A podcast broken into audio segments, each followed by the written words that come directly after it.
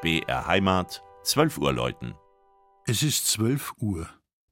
Das Mittagsläuten kommt heute von der evangelischen Johanneskirche im unterfränkischen Miltenberg.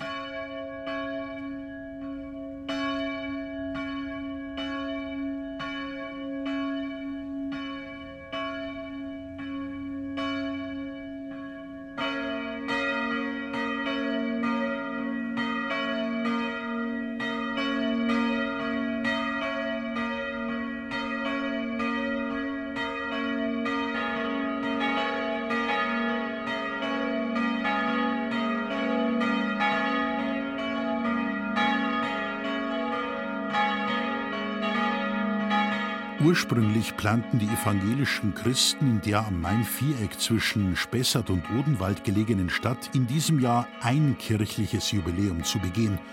Und zwar die dankbare Erinnerung an die Weihe ihrer Johanneskirche vor 125 Jahren.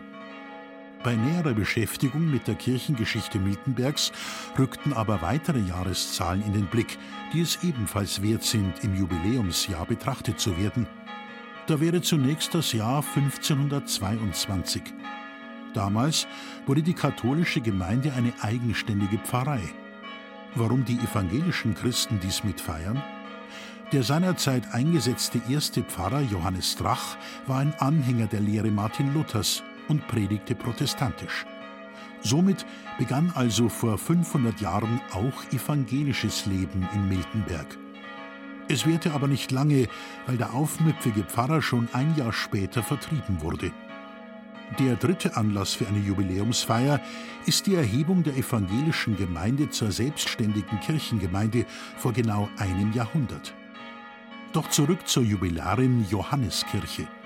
Das kreuzförmig angelegte Gotteshaus wurde aus rotem Mainsandstein im neugotischen Stil erbaut. Sie birgt in ihrem Inneren seit 1967 ein ganz besonderes Kleinod. Alle ihre Fenster, selbst die in der Sakristei, zeigen in wunderschönen Farben eine Vielzahl von Szenen aus der biblischen Geschichte, getreu dem damals dem Künstler aufgegebenen Leitwort Erwartung und Erfüllung sowie von reformatorischen Aussagen.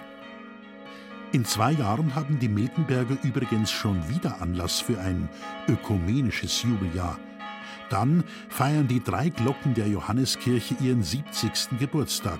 Und zwar zusammen mit ihren sechs Schwestern auf den Türmen der katholischen Jakobuskirche. Das Mittagsleutners Miltenberg von Klaus Alter. Gelesen hat Christian Unwirth.